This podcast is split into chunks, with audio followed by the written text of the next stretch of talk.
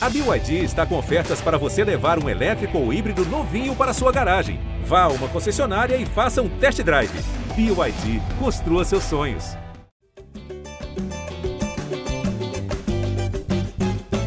Você que se liga no GE, tá ligado aqui no GE Flamengo, podcast 100% pensado e dedicado para você, torcedor rubro-negro. Eu sou Igor Rodrigues, chegando com a edição de número 198 aqui da nossa resenha.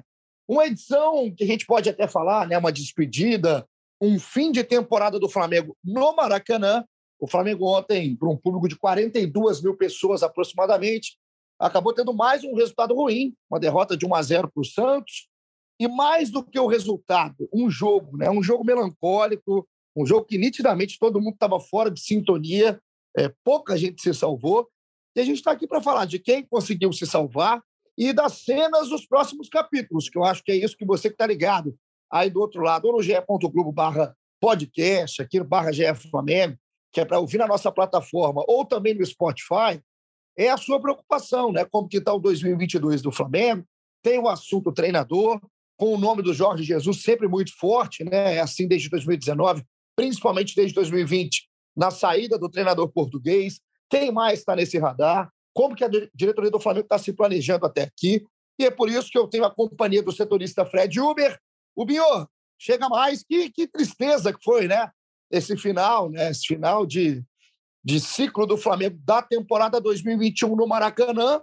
É, não tem nem muito a falar do jogo, mas é muita coisa ali retrata o ano, né? Um pênalti perdido pelo Gabriel, coisa que não acontecia desde antes da pandemia. É mais uma derrota, mais uma atuação ruim. É, é um adeus ao torcedor que foi, que compareceu mais uma vez, mesmo depois do vice-campeonato da Libertadores, cantou e cantou muito e terminou a partida depois do apito final com um grito de vergonha, vergonha, time sem vergonha. Não era esse o script, né, Fred? Seja bem-vindo. Fala, um abraço para todo mundo. É, realmente foi um, um, clima ali de, de fim de festa, né? Mais uma festa que não, teve, não tem muito motivo para comemorar.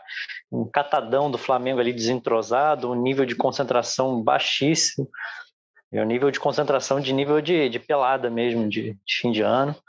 Mas pô, você vê o Rodinei tendo que atuar na lateral esquerda e com isso que foi a, a, a, constante do Flamengo, né? Totalmente desfalcado, mais de 10 é, jogadores desfalcando a equipe. Não tem nem muito que para cobrar muito alguma coisa do Maurício, não tem nem não teve nem treino, nem, nem mão de obra para fazer alguma coisa muito diferente. Uma pena para a torcida, né, que mais uma vez fez, é, assim como tinha sido quando o Ceará, fez sua, fez sua parte deu um show, mas acho que valia, valia, valia os recados ali de cobrança.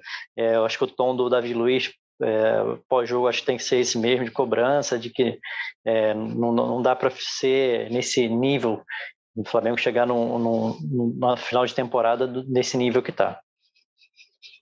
Davi Luiz foi cirúrgico, né? Naquele final, na entrevista ainda no gramado, logo depois do jogo, ao repórter Guido Nunes, nosso parceiro aqui do Sport TV, é, e pediu maturidade ao grupo, né? Que o grupo tem que crescer, o Flamengo tem que crescer como grupo. É, não adianta viver do grande ano de 2019, também do ano de conquistas, da temporada de conquistas em 2020, mas é um grupo, um grupo que é, rateou. Em 2021 rateou e não conseguiu manter o padrão que o próprio Flamengo se colocou. Praticamente esse mesmo grupo, com algumas saídas muito importantes, diga-se de passagem, mas não era um Flamengo que é, a gente planejaria estar tá jogando em dezembro do jeito que jogou ontem, né? Arthur Mullenberg, representante aqui do Flamengo no projeto A Voz da Torcida do GE. É o sentimento, Arthur, é que fica do torcedor, né? Você tem aqui é, esse canal aberto para falar, não em nome de todos, né? A sua opinião, mas parte do coração rubro-negro da torcida que tem mais de 40 milhões. Eu fiquei tentando ontem entender o que que o torcedor que foi ao Maracanã e o torcedor espalhado por todo o Brasil, por todo o mundo, estava sentindo, assistindo aquela partida, né? Porque é, em alguns momentos era final de festa total, né? Você mesmo fala né, lá no vídeo que é a hora da xepa, né? O Flamengo num, num, num modo é, totalmente apático, mesmo com o canto de muita gente na arquibancada. Acho que foi muito sintomático, Arthur. E qual que é a reação, né?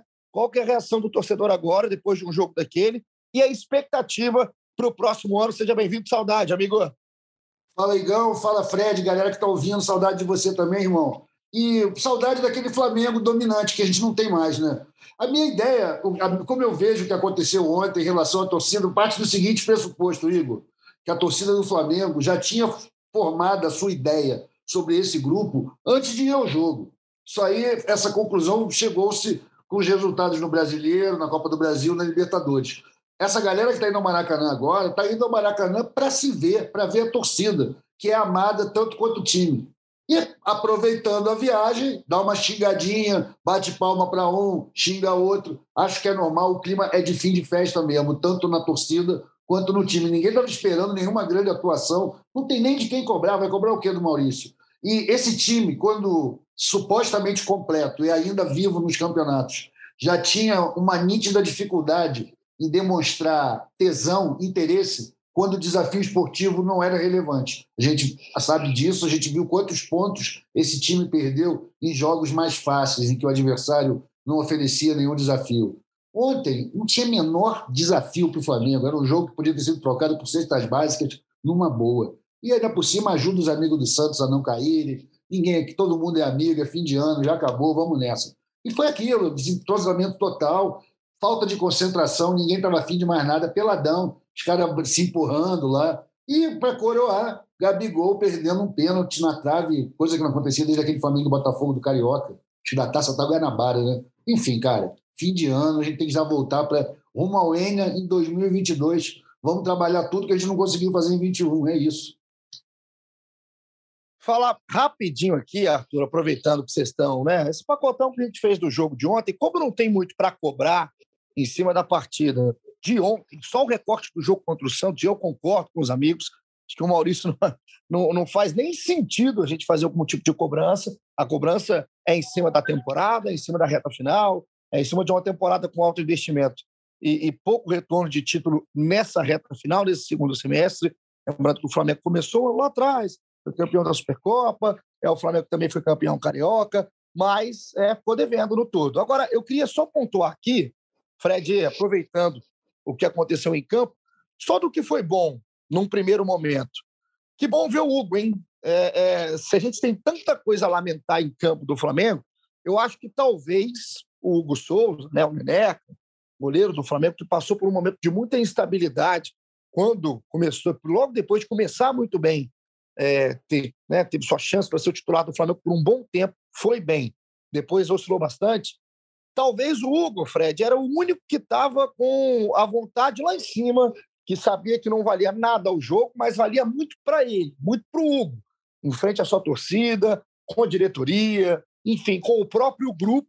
O grupo começar a entender quem é o Hugo. Ele fez isso contra o Ceará e agora fez de novo contra o Santos. Boa partida, partida segura de um goleiro que, sinceramente, eu continuo achando que é um goleiraço e que se trabalhar esse mental, que ele falou que está trabalhando, essa, essa, esse caráter psicológico, esse caráter extracampo.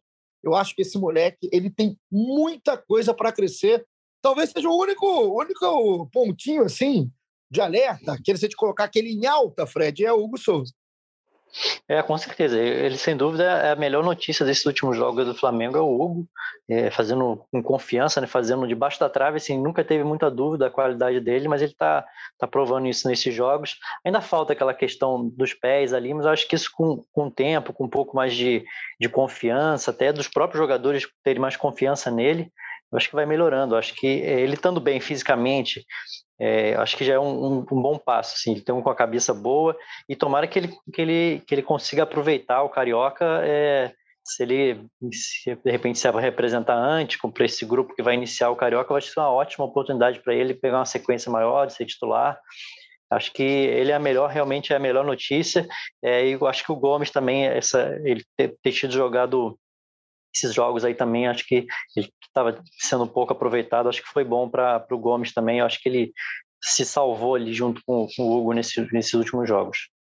E aproveitando que você falou do, do Gomes, deixa eu só colocar o outro lado aqui para o Arthur chegar e a gente encerrar praticamente o assunto do jogo em si, que é sobre o Gabriel, né? E por que, que eu estou falando isso relacionado ao Gomes? Achei ontem, Arthur, todo mundo que está ligado aqui, é um pouco fora do tom o Gabriel em campo na cobrança ao Gomes, especificamente no lance que o Gomes tenta a finalização ainda no primeiro tempo, né? finaliza com uma excelente defesa do João Paulo e, e logo depois da finalização o, o, Gabriel, né, o Gabigol, discute ele forte com o Gomes, o Gomes chega a empurrar o Gabriel, um momento de destempero em campo. Queria deixar claro que eu acho que isso acontece, tá? acho que isso é super natural.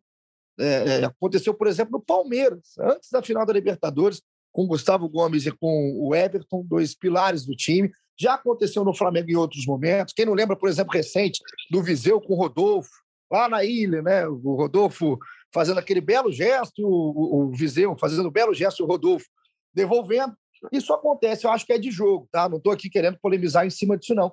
Só acho que é, não, tem momentos e momentos, né? Quando você não está brigando por nada, é, e aí eu, eu, não sei, assim, achei a cena totalmente descabida, até pelo momento. A gente não sabe o que, que o Gabriel falou, o que, que o Gomes falou, mas ficou parecendo que era em cima do lance, né? O Gabriel queria um passe. Achei que o Gabriel estava fora do tom ontem. Dentro do jogo, tá, Arthur? É, o pênalti mostra um pouquinho isso, da estabilidade. Acontece também, não deixa de ser um grande batedor, mas é, é uma nota ruim ontem, porque o Gomes, além de tudo, é um prata da casa, que voltou a ter espaço, voltou a ser né, aproveitado nesse finalzinho de temporada do Flamengo. Né? Acho que até poderia ter sido aproveitado mais durante o ano de 2021 pelo, pelo próprio Renato. E é, é um cara tão, um moleque tão identificado, que eu não sei se ali em frente à torcida, 42 mil pessoas, o tamanho do ídolo que é o Gabriel, é, se ficou bacana aquilo, não. Achei que a cena foi fora do tom, apesar de entender, Arthur, que isso acontece no futebol. Total, Igor. Pô, isso acontece geral. Atacante é fominha mesmo, reclama. Estrela é fominha, reclama também. O que você tocou no ponto certo, cara. O que fica feio é pela desproporção, o tamanho dos dois para o moleque que está se firmando, chegando junto aí, virando a primeira opção de, de do meio-campo, né? Ali, acho que acabou com o Pires da Mota, a carreira do Pires da Mota no Flamengo, porque o moleque está muito bem. E o Gabriel, com todo o tamanho que tem, toda a estrela que é, ficou feio, ficou parecendo covardia. Isso é uma coisa que, como o Gabriel é um cara muito ligado na imagem, na sua atuação para o lado de fora do campo também, eu tenho certeza que ele não estava bem, porque bastava ele raciocinar meio segundo que ele ia ver que ele ia ficar errado nisso daí. Né? Além do mais, o lance em si, o moleque teve, tinha que bater, pô. É aquilo mesmo. Bateu em cima do goleiro, deu azar. Não é atacante. E se ele dá, ô, ô, Arthur, e se ele dá o passe, né? O lance, se você não viu o jogo, né? O lance começa na direita com o Gabriel, dá a bola no Pedro dentro da área. O Pedro também aproveitou bem a sua chance. Ele não acabou não marcando, mas teve boa movimentação. O Pedro dá um toquinho com muita qualidade para o João Gomes. O João domina, leva para o pé direito e se ele consegue achar o passe para o Gabriel ali, aí ele não era o Gomes, ele era o Arrascaeta, né? que é o cara que tem essa raciocínio é verdade, de, de passe é verdade. Não é do Gomes, assim. Eu acho que é por isso que, que ficou um pouquinho fora do tom. Não era um passe tão fácil, assim, não era algo tão claro. E, e o cara é um moleque, tá ali com a torcida, enfim. E acho que o Gabriel é um, um grande cara. O Gabriel é, mas a impressão do jogo todo, né, pai? Que o Gabriel não estava afim de Sim. jogar, né? A minha impressão é, foi e, e, não só ele, né? Acho que o Flamengo é. não estava afim de jogo. E o Gabriel não deixa né, de ser o ídolo por causa disso. Acho que é, ele é muito por isso, né? Ele é um cara que não somite, o Gabriel é muito assim. E acho que o papel do ídolo também é entender, às vezes, o momento, né? O tamanho do cara que é o Gabriel, naquele momento, talvez, se ele tivesse um pouco mais de cabeça fria, ele não faria.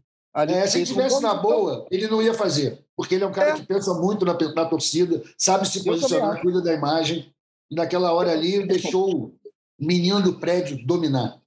O, o é. Gabigol reclama com todo mundo, né? Todo lance ele reclama, reclama com, com a Rascaeta, com o Bruno Henrique, também ele não reclama só com, com o garoto, reclama com todo mundo, fazer essa justiça a ele. Eu acho que ele não esperava, foi a reação do Gomes, que a personalidade dele bateu de frente ali, o Gomes não, não pipocou, não. É isso, Deu um empurrão é nele, acho que tem muito isso também. Talvez o Gabigol, o Gabigol tenha até surpreendido com, a, com essa reação. É, não, pode ser, assim, voltando a falar. Ele, ele não está acostumado a ninguém reclamar com ele ali, tipo, é, pelo perfil, onde a Arrascaeta e Everton, principalmente, são caras muito mais tranquilos, o Bruno também, acho que ele até pode ter surpreendido. É, e cara, isso aí não é polêmica, não tem polêmica nenhuma, tá? Ai, Gabriel não gosta do Bruno, não Também tem nada não tem disso. polêmica, não.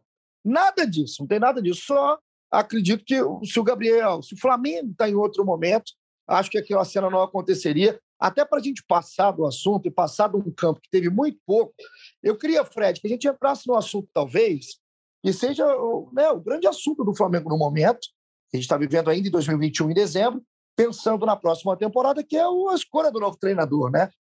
tudo o que está acontecendo, Fred, das notícias que vocês trazem para a gente na cobertura do GE, lá no ge.globo Flamengo, e por tudo que a gente roda também, né? Todo mundo está falando, imprensa lá de fora, imprensa daqui. É, é, o que acontece quando é normal, né? Um time desse tamanho, está sem treinador. Pelo que eu estou vendo, sensibilidade, é que o Flamengo está esperando Jesus, né? Está esperando um jogo nessa quarta-feira, por exemplo, do Benfica na Liga dos Campeões, para decidir o grupo se vai o Benfica ou se vai o Barcelona para a próxima fase.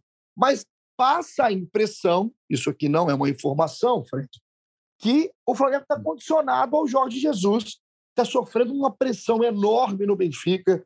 Os torcedores estão assim, indignados né, com o Jorge Jesus no Benfica, né, com o jogo, com, com o modelo de jogo, com realmente é, é o momento que o clube está vivendo, perante até os seus rivais nacionais, tem uma derrota dura para o esporte agora, o time do Jorge Jesus. Em que pé está, né? Como é que o Flamengo está caminhando, Fred, para esse restinho de temporada e um planejamento importantíssimo, pensando em fazer um 2022 muito diferente do que foi o final de 2021. Eu acho que em relação ao Jorge Jesus, ainda é uma coisa muito inicial ainda. É, acho que logo que, há pouquíssimos dias atrás, eu diria que era muito, muito improvável. Acho que agora ainda é difícil, mas porque, é, sim, é, a estratégia da, da diretoria foi sei que é muito difícil, que é muito improvável, mas se eu não tentar, se eu não fizer no mínimo um contato, vou ser criticada por, por isso. Então fez o contato já sabendo que era uma possibilidade remota. É, só que eu acho que pode, tem que acontecer uma, uma combinação de fatores enorme para ser viável, né? A começar por, esse, por essa Liga dos Campeões, só que ver se, se ele classifica para a Liga Europa, como fica o clima. Acho que aquele, aquela derrota no, no clássico para o esporte, lá, aquela cena do, dos lenços brancos, acho que isso aí pode ter dado uma pontinha de esperança para o Flamengo e tal. Só que acho que tem muita coisa para acontecer ainda. Isso, isso o Flamengo tem tempo inteiro para esperar, um mês inteiro, esperar virar janeiro para esperar pelo Jorge Jesus. Tem jogos importantes. E, tem, e, e sim, seria um dos obstáculos, um obstáculo importante, mas também tem um obstáculo financeiro, né? Jorge Jesus, é, quando veio para o Flamengo, o euro estava três e pouco. Hoje em dia está tá quase tá seis e pouco. Tá, seria o, mais, que o, tá mais que o dobro. Né? Então, são muito, muitas muitas variáveis aí que tem que coincidir para ter um, um, um, final feliz para esse Jorge Jesus. Enquanto isso, o Flamengo vai, vai mapeando, tem o empresário Bruno Macedo que está em Portugal vendo possibilidades, sempre do, do Carvalhal assim, aparece sempre esse nome como uma alternativa, mas acho que ainda tá, acho que ainda vai, a gente vai demorar um pouquinho para ter uma, uma notícia aí com sobre sobre técnico mesmo, uma coisa mais, mais de negociação mesmo, de proposta, é porque o elenco vai todo entrar de férias agora. E mas por desejo por desejo, realmente Jorge Jesus é, é, é o que a diretoria gostaria. Agora, até antes do Arthur queria passar a bola para o Arthur também, acho que na questão do Jorge Jesus é, é barbada perguntar para qualquer torcedor do Flamengo se gostaria do retorno. Né? É óbvio que o torcedor do Flamengo gostaria, a grande maioria esmagadora. A gente sabe que não é fácil, né? Essa, essas variáveis são são realmente são muitas variáveis, então eu não vou nem perguntar para o Arthur sobre isso. Eu queria antes, Fred, só que a gente é, colocasse aqui é, o que, que a diretoria está fazendo agora no momento, porque é o seguinte: parte-se do ponto que uma montagem de elenco, né, pelo menos em, em, clubes que brigam lá em cima e brigam por quase todas as frentes, em quase todas as frentes, que isso parta do treinador. Né? O Flamengo não vai fazer contratações, mudanças no elenco que não tenha nem o treinador apontando para que lado deve ir. Né? É, acho que o Flamengo começa no treinador. É, existe algum, algum prazo de espera? O Flamengo tem algum. algum é, esse mapeamento é só lá fora, Fred, é só com o treinador português? Tem também caminho para treinador brasileiro? Algo de, em questão de apuração, né? Que vocês tenham. Já caminha para esse lado? Se o Flamengo tem essa paciência, por exemplo, para esperar até é, né, o início de janeiro, se o Flamengo tem um gatilho para resolver mais rápido, porque a pressão também vai começar a existir do lado de cá. As opções mesmo são para o técnico estrangeiro, não, não tem. O Flamengo não vê hoje no, no mercado brasileiro alguma, algum nome, né? Tanto que quando contratou o Renato, é, era visto como a única opção. Então, hoje, e hoje Renato foi demitido, então ficou uma, uma certeza de que é, é necessário buscar uma alternativa fora do Brasil. É, é, até falando sobre a minha primeira resposta ali, então a, a resposta do, do Marcos Braz no dia da eleição lá, que o, o Jorge Jesus é uma opção, não, não é um plano, acho que resume o que mais ou menos o que eu tentei falar, que é que é uma, um desejo, mas que não tem hoje hoje não tem viabilidade, porque está com contrato, tem multa, enfim.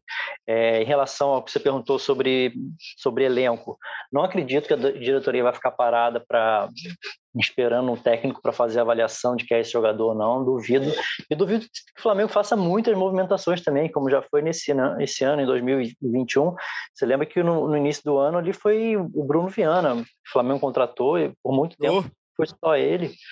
Ficou. Eu não acredito também que muitas movimentações. Eu acho que vai. O elenco vai ser muito esse aí. E se tiver alguma proposta, algum jogador sair, talvez tentar reposição, mas não acredito que vai ficar parado esperando, não.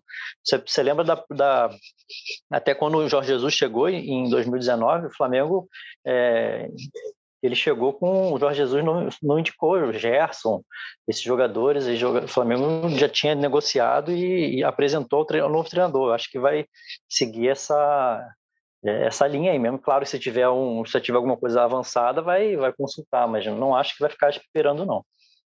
O Arthur, agora então, né, com as informações do Fred, como é que tá, né, essa essa a primeira etapa, né, o primeiro passo do Flamengo pensando já em 2022. Então, o Flamengo está mapeando no mercado, está nesse aguardo do Jesus e também em contato com outros nomes, muito através do Bruno Macedo, empresário que está lá, que faz essa, esse intermédio lá com o futebol europeu, principalmente com o futebol português.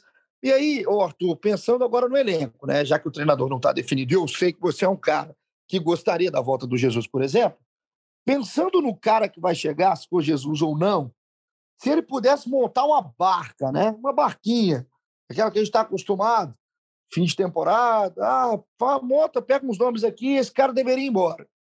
O Flamengo, por uns, alguns anos, né, 19 para 20, 20 para 21, não teve talvez necessidade de fazer uma barca, né? Era um time que vinha de muitas conquistas, então é, a barca não passou. Foi passando, um, né? Passou ali um jet ski, subiu um ou dois. Às vezes passou, né? Um, transatlântico, levou cara que não deveria nem ter ido, de tão bom jogador, mas que numa opção de mercado acabou indo. Agora, é, hoje, acho que a pressão que o Flamengo termina a temporada, Arthur, ela tende a levar um pouquinho mais de mudança para dentro dessa, desse, dessa, né, dessa situação que o Flamengo está vivendo hoje.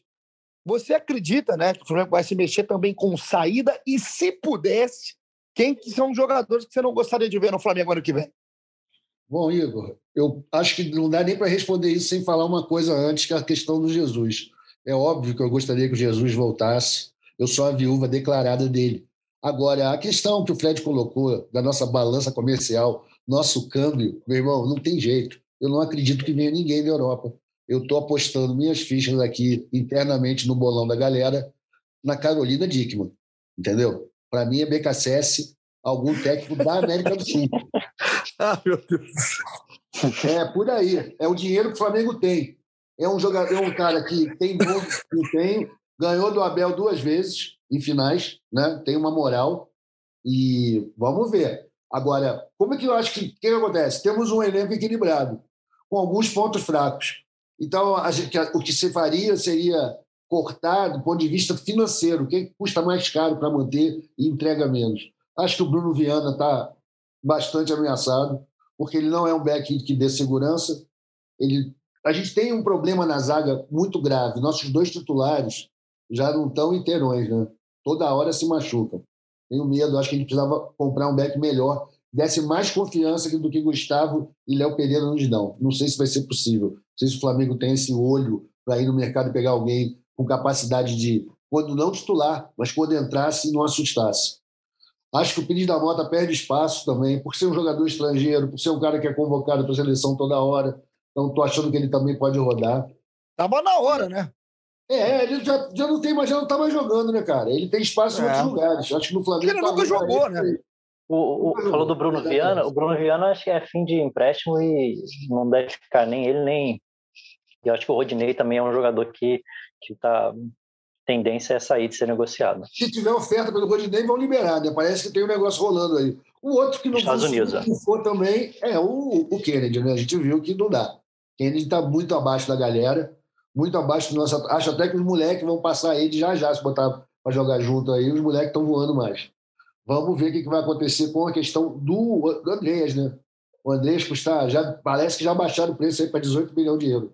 Vamos ver se o Flamengo consegue juntar essa grana. Eu não, não peguei essa bronca dele, ele tem que ser exorcizado, mandado embora. Eu não entrei nessa. Para mim, é um jogador muito útil, funcionou ali. No lugar do Gerson, tá ótimo. Vamos nessa, vamos ver se ele tem grana para comprar. A minha marca é assim, não tenho ressentimento com ninguém, apesar de achar que tem nego ali que tá fraco, né, cara? Acho que o Flamengo, não sei ainda se o Hugo tá na hora dele ser o titular, cara. Apesar do momento ser ideal, pela questão física do Diego Alves, ele ter renovado o contrato, ele é um cara que pode ser um anteparo para as horas mais difíceis, mas ao mesmo tempo ele pode ser uma dificuldade para a torcida aceitar.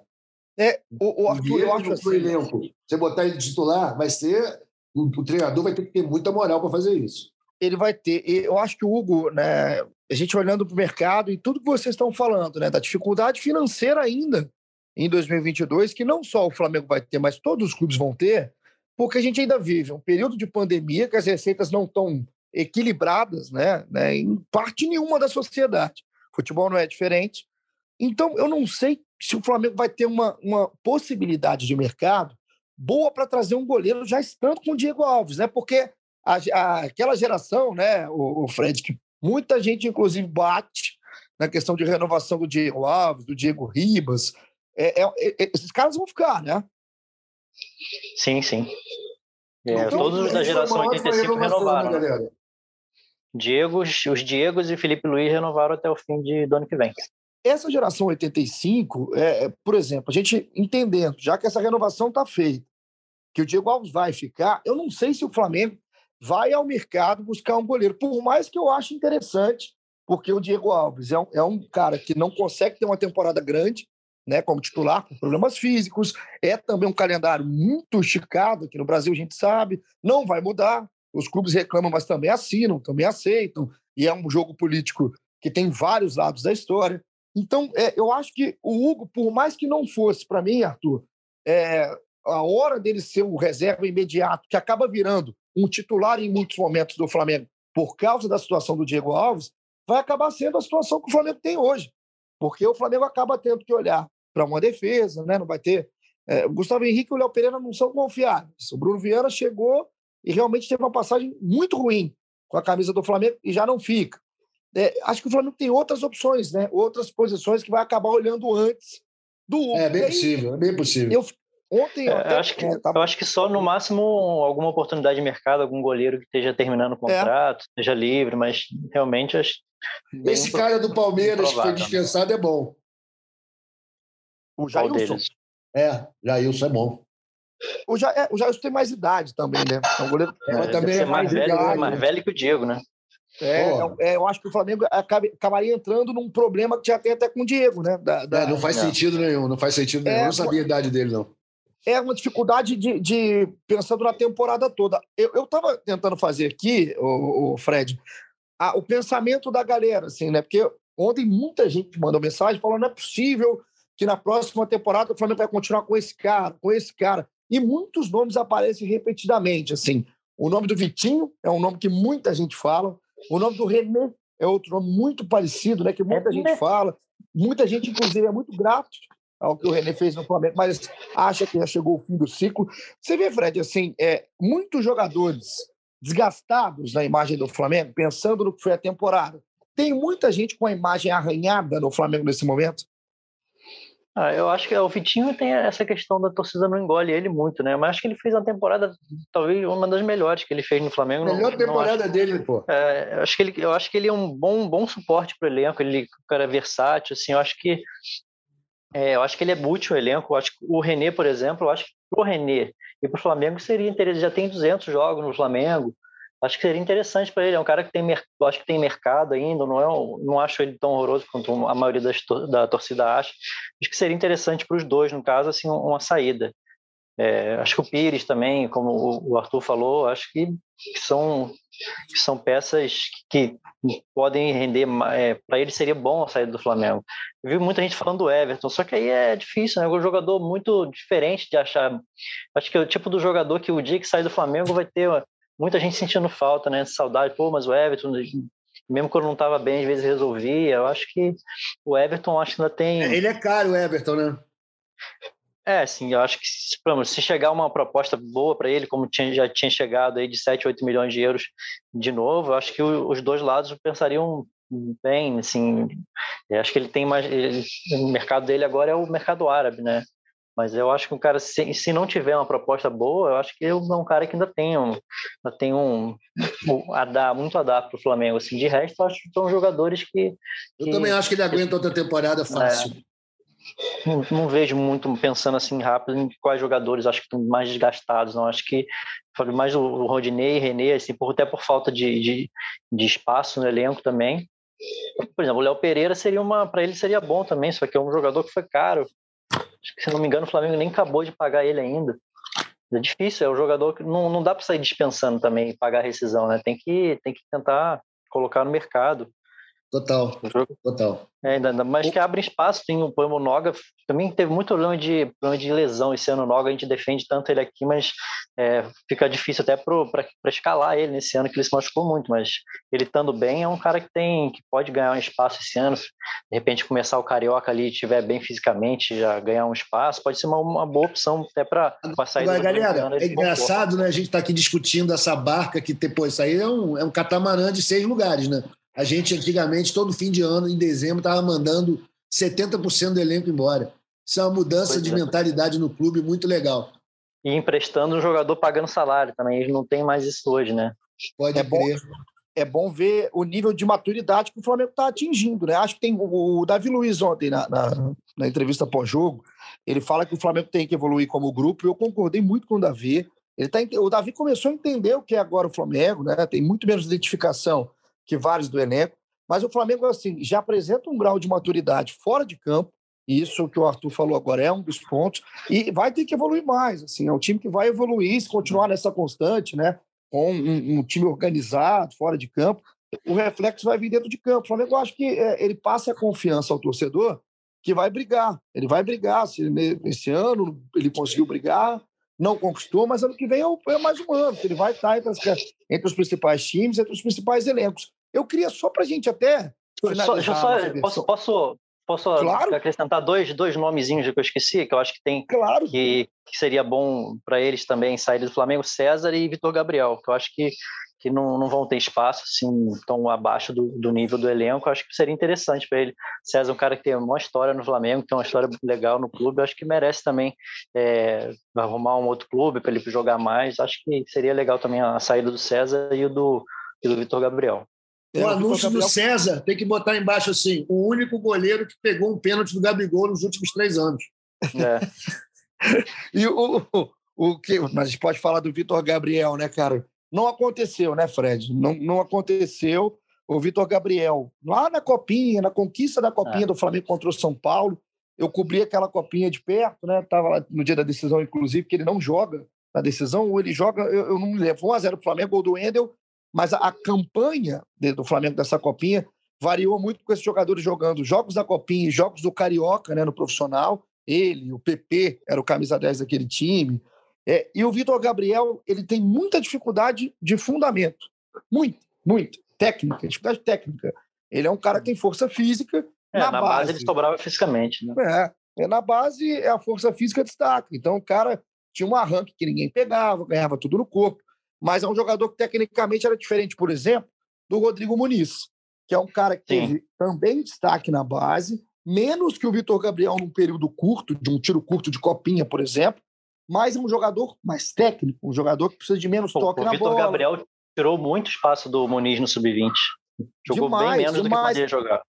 E assim, o, o Muniz, é, que começou como um segundo volante, quando chega no Flamengo e vai subindo de posição no meio-campo, né? Depois vira atacante ele só entrou, né, de fato, como um centroavante, porque o Vitor Gabriel sai né, da base, o Flamengo não tem um centroavante de referência na base, não, né, camisa 9, e o Muniz, pelo corpo, ele entrou. Entrou, deslanchou fazer gol, fez o que fez profissional. Foi história incrível. Tá e tá bem Muito no fundo, doido. né? Muito doido isso. E o Vitor Gabriel, todo mundo achava que ele ia ser tipo um Impera, né? Ia ser tipo um jogador daqueles de muita força física, que ia chegando junto e depois não, não entregou, né?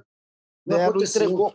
E com muito problema de fundamento, Arthur. Isso aí, é, conversando com o pessoal da base, na época, depois, é, é, um- era difícil, assim, né? A evolução. Porque às vezes o moleque não tem tanto fundamento, vai evoluindo dentro da base. Ele chegou do Nova Iguaçu, é, tinha esse arranque, é, se destacava com números, mas não se destacava com o jogo, né? O desempenho coletivo do Vitor Gabriel nunca foi lá tanto. Então é um cara que realmente eu acho que está abaixo hoje do que o Flamengo se colocou como sarrafo. Acho que é um nome interessante, Fred, que você levantou, e, e é bom que faz o link para o assunto que eu ia terminar aqui, o nosso podcast de hoje, que é a divisão de base. Porque a gente vem com o Flamengo, por exemplo, é, com o Vinícius Júnior se destacando demais, com o Paquetá, até jogadores mais periféricos ali, né? O caso do Léo Duarte, o próprio Viseu, o Flamengo depois teve o Reinier. E aí eu, eu acho que o Flamengo não teve esse cara nessa temporada, assim. O Flamengo não teve o grande nome, talvez tenha sido o Mateuzinho, né? O grande nome do Flamengo da base na temporada, brigou com posição com o Isla, na minha, na minha visão, na segunda metade da temporada para cá, de forma completamente equivocada.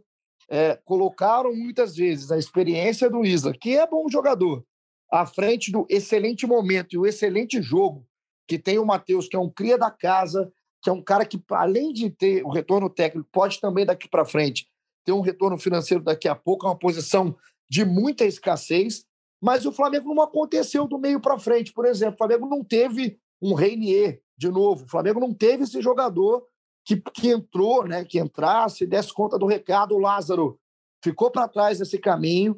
E ontem no Maracanã, é, Fred, o Matheus França, eu acho que pode ser, pode ser uma boa notícia para o torcedor do Flamengo, porque na base acabou com o sub-17, é um cara que ainda precisa de corpo, mas é um garoto de muito potencial e é o cara que talvez, para mim, já passe até o Lázaro na fila para se ficar de olho, Fred. Eu não sei como é que você está vendo essa disputa né, aí do, dos crias do Flamengo, se o Matheus realmente já dá um passo maior do que o sub-20, para já estar incorporado no elenco do Carioca e quem sabe ter uma chance nesse time principal, nesse elenco profissional do Flamengo. Porque bola ele tem. É, eu quero ver como que o Flamengo vai trabalhar espaço para um moleque desse, porque não teve nem tanto espaço para a garotada na temporada de 2021 e também não teve nem tanto brilho quando no pouco tempo, por exemplo, o Lázaro, que é o grande expoente né, dessa geração dele, é, o Lázaro também não conseguiu corresponder. Eu sou um fã do Lázaro, tá? mas ele também não teve o algo a mais no pouco tempo que foi dado. É, concordo com você, com o Mateuzinho. E, e para mim, Mateuzinho e Muniz foram os destaques revelados nesse ano, né? Muniz já ter negociado. É, era para ter sido o ano do Lázaro, até pela. É, teria muitas oportunidades se tivesse correspondido. É, gente, desfalque foi o que não faltou no Flamengo para dar espaço para ele jogar. Eu não sei até hoje onde o, o, Lázaro pode render melhor, assim, que posição, que já entrou de todas as posições, eu não sei realmente onde seria que ele renderia melhor, mas falou sobre o Matheus Francis, eu acho que é, realmente, eu acho que ele vai ser o cara, assim, de, da, da próxima joia da, da coroa para o Flamengo fazer aquelas vendas acima de, de 20, 30 milhões de euros, né? E vai ser muito legal ver ele já na, no, no Carioca, no início do Carioca, ver se com essas, talvez junto, até junto com o Lázaro ali para ver se ele se ele consegue confirmar isso, mas realmente o potencial é absurdo dele. Não, o moleque joga demais. Você acompanha, Arthur? Você tem acompanhado o Matheus? É ontem, claro, o jogo contra o Santos foi pouco tempo. Ele, inclusive, tem um lance de infelicidade ali com o Marinho, né? Que ele acerta a perna do Marinho.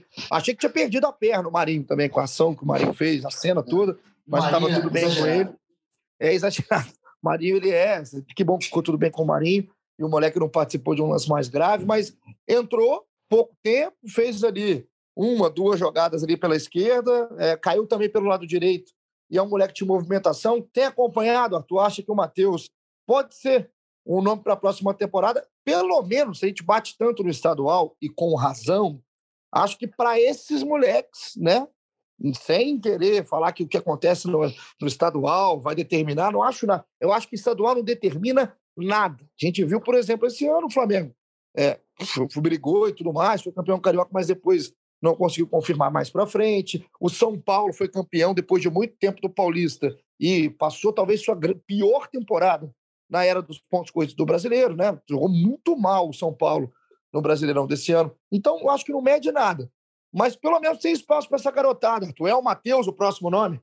Cara, eu tenho acompanhado sim, porque tá bem, a cobertura desse, desse time de base do Flamengo está bem intensa, né? A gente consegue ver os jogos, os melhores momentos, mesmo que você não veja tudo. E esse moleque tem algo de especial. Eu achei que ele entrou muito bem ontem, um jogo bom para ele entrar. Poderia ter entrado no jogo anterior, inclusive. Mas tá tudo certo, ele não deu muita sorte ontem, não. Mas ele é ousado, acredita nele, e pode ser que saia ali um grande jogador, para a gente pelo menos ver jogando Carioca pode sair uma grande venda. O Flamengo precisa bastante dessas vendas enormes né, para poder se equilibrar. Eu espero que ele consiga mostrar futebol e que a gente possa curtir ele mais do que curtir o Vinícius Júnior, por exemplo, que foi muito pouco utilizado pelos treinadores. O Flamengo, seja lá quem seja o treinador, tenha a cabeça de botar ele para jogar e aproveitar essa, esse momento de explosão do craque que não se repete. É isso. E quanto ao Carioca, cara, o Carioca só atrapalha tudo, né? Atrapalhou agora até o, o jogo das estrelas do Zico, né, que vai ter que mudar. Vai jogar lá no CFZ, por causa que os caras vão trocar o gramado para não perder a semifinal do Carioca. Pelo amor de Deus. É, realmente. Só é, atraso de vida. Só atraso de vida. Vou te falar uma coisa, né? O campeonato estadual, né? É, a gente vai pedindo evolução dos clubes, né? Mais profissionalismo e a gente continua com um calendário daquele jeito, ano após ano. Partiremos para mais uma temporada em 2022 com o mesmo calendário arrastado. Fred Uber, consideração final. A gente vai chegando aqui é, no último, já está indo né, para o último jogo aí do Brasileirão. O Flamengo não disputa nada, termina em segundo, entra uma grana ali de vice-campeão, pelo menos. E é um Flamengo se reestruturando. Então, imagino que comece agora um período de trabalho intenso para vocês, setoristas. Só deixo aqui o meu abraço e te aguardo no próximo episódio. Tamo junto.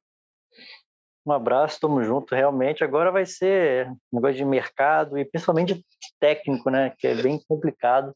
Mas eu acho que mais complicado é vai ser até de tentar montar um campinho para fazer a apresentação do jogo sexta-feira, com todo mundo todo mundo já de férias, vai ser o, um, metade sub-17 com sub-20, com, os, com o Renê, com o Gustavo Henrique, vai ser, vai ser divertido. Mas aí a gente volta para contar essa história aí na, no próximo episódio. Vamos contar, vamos contar o que foi. Imagina o que vem pela frente nesse último jogo do Flamengo, nessa 38ª rodada. Tamo junto, Fred Uber, e tamo junto, Arthur Mullenberg. Até a próxima segunda-feira, a gente está aqui para fazer o episódio 199, que é um balanço, um pacotão do Flamengo, já para né, a gente ver o que, que deu certo, o que, que deu errado, eleições, a gente sempre tem as eleições, a galera votando, inclusive vai vir um especial, um episódio bem legal na segunda-feira, e aqui eu mando meu abraço, Arthur, tamo junto, te espero então, já venha preparado, segunda-feira o negócio vai ser bom. Valeu, Igão, valeu, Fred, valeu, galera que tá ouvindo, é isso, cara, o ano tá acabando, hora de time grande faz balanço, mas não cai, né? Então tá tranquilo, segunda-feira a gente vai fazer aquele balanço legal. Vamos falar desse último jogo, sei lá o que, que vai acontecer, quem que vai entrar. Se aparecer de calção lá no Flagara, tem grande chance de ser escalado. Espero que todo mundo se divirta bastante no fim de semana. Talvez nosso último fim de semana de paz, que vai começar a temporada oficial de boato, fake news, especulação, rumores. Eu adoro, eu quero aproveitar tudo, eu quero que os nossos setoristas deitem e rolem, trazendo cada possibilidade para que a gente possa discutir aquelas discussões que não levam a lugar nenhum. Isso é maravilhoso, eu adoro futebol. Tamo junto, Arthur Mullenberg, tamo junto, Fred Uber. Maurício Mota, depois de um longo inverno, voltando à edição aqui do nosso podcast. Um beijo, Mal, tamo junto, obrigado pela ajuda e obrigado pela sua companhia. Você que ficou com a gente aqui até agora, até agora na temporada e no episódio. Na segunda a gente está aqui para fechar essa temporada e aí começar essa época que tanto gosta Arthur Mullenberg, a época dos boatos, das apurações, das informações, a época do mercadão. Eu adoro mercadão, eu adoro futebol. Tamo junto, e um beijo. Até segunda-feira. E vamos ver qual Flamengo entra em campo na sexta-feira, nesse jogo derradeiro. Que gostoso! Manda para mim qual que você acha que vai ser a escalação do Flamengo. Se acertar, eu te dou o Fred Uber de presente. Tamo junto. Até a próxima. Tchau, tchau. Petkovic para falta, cobrança! Gol!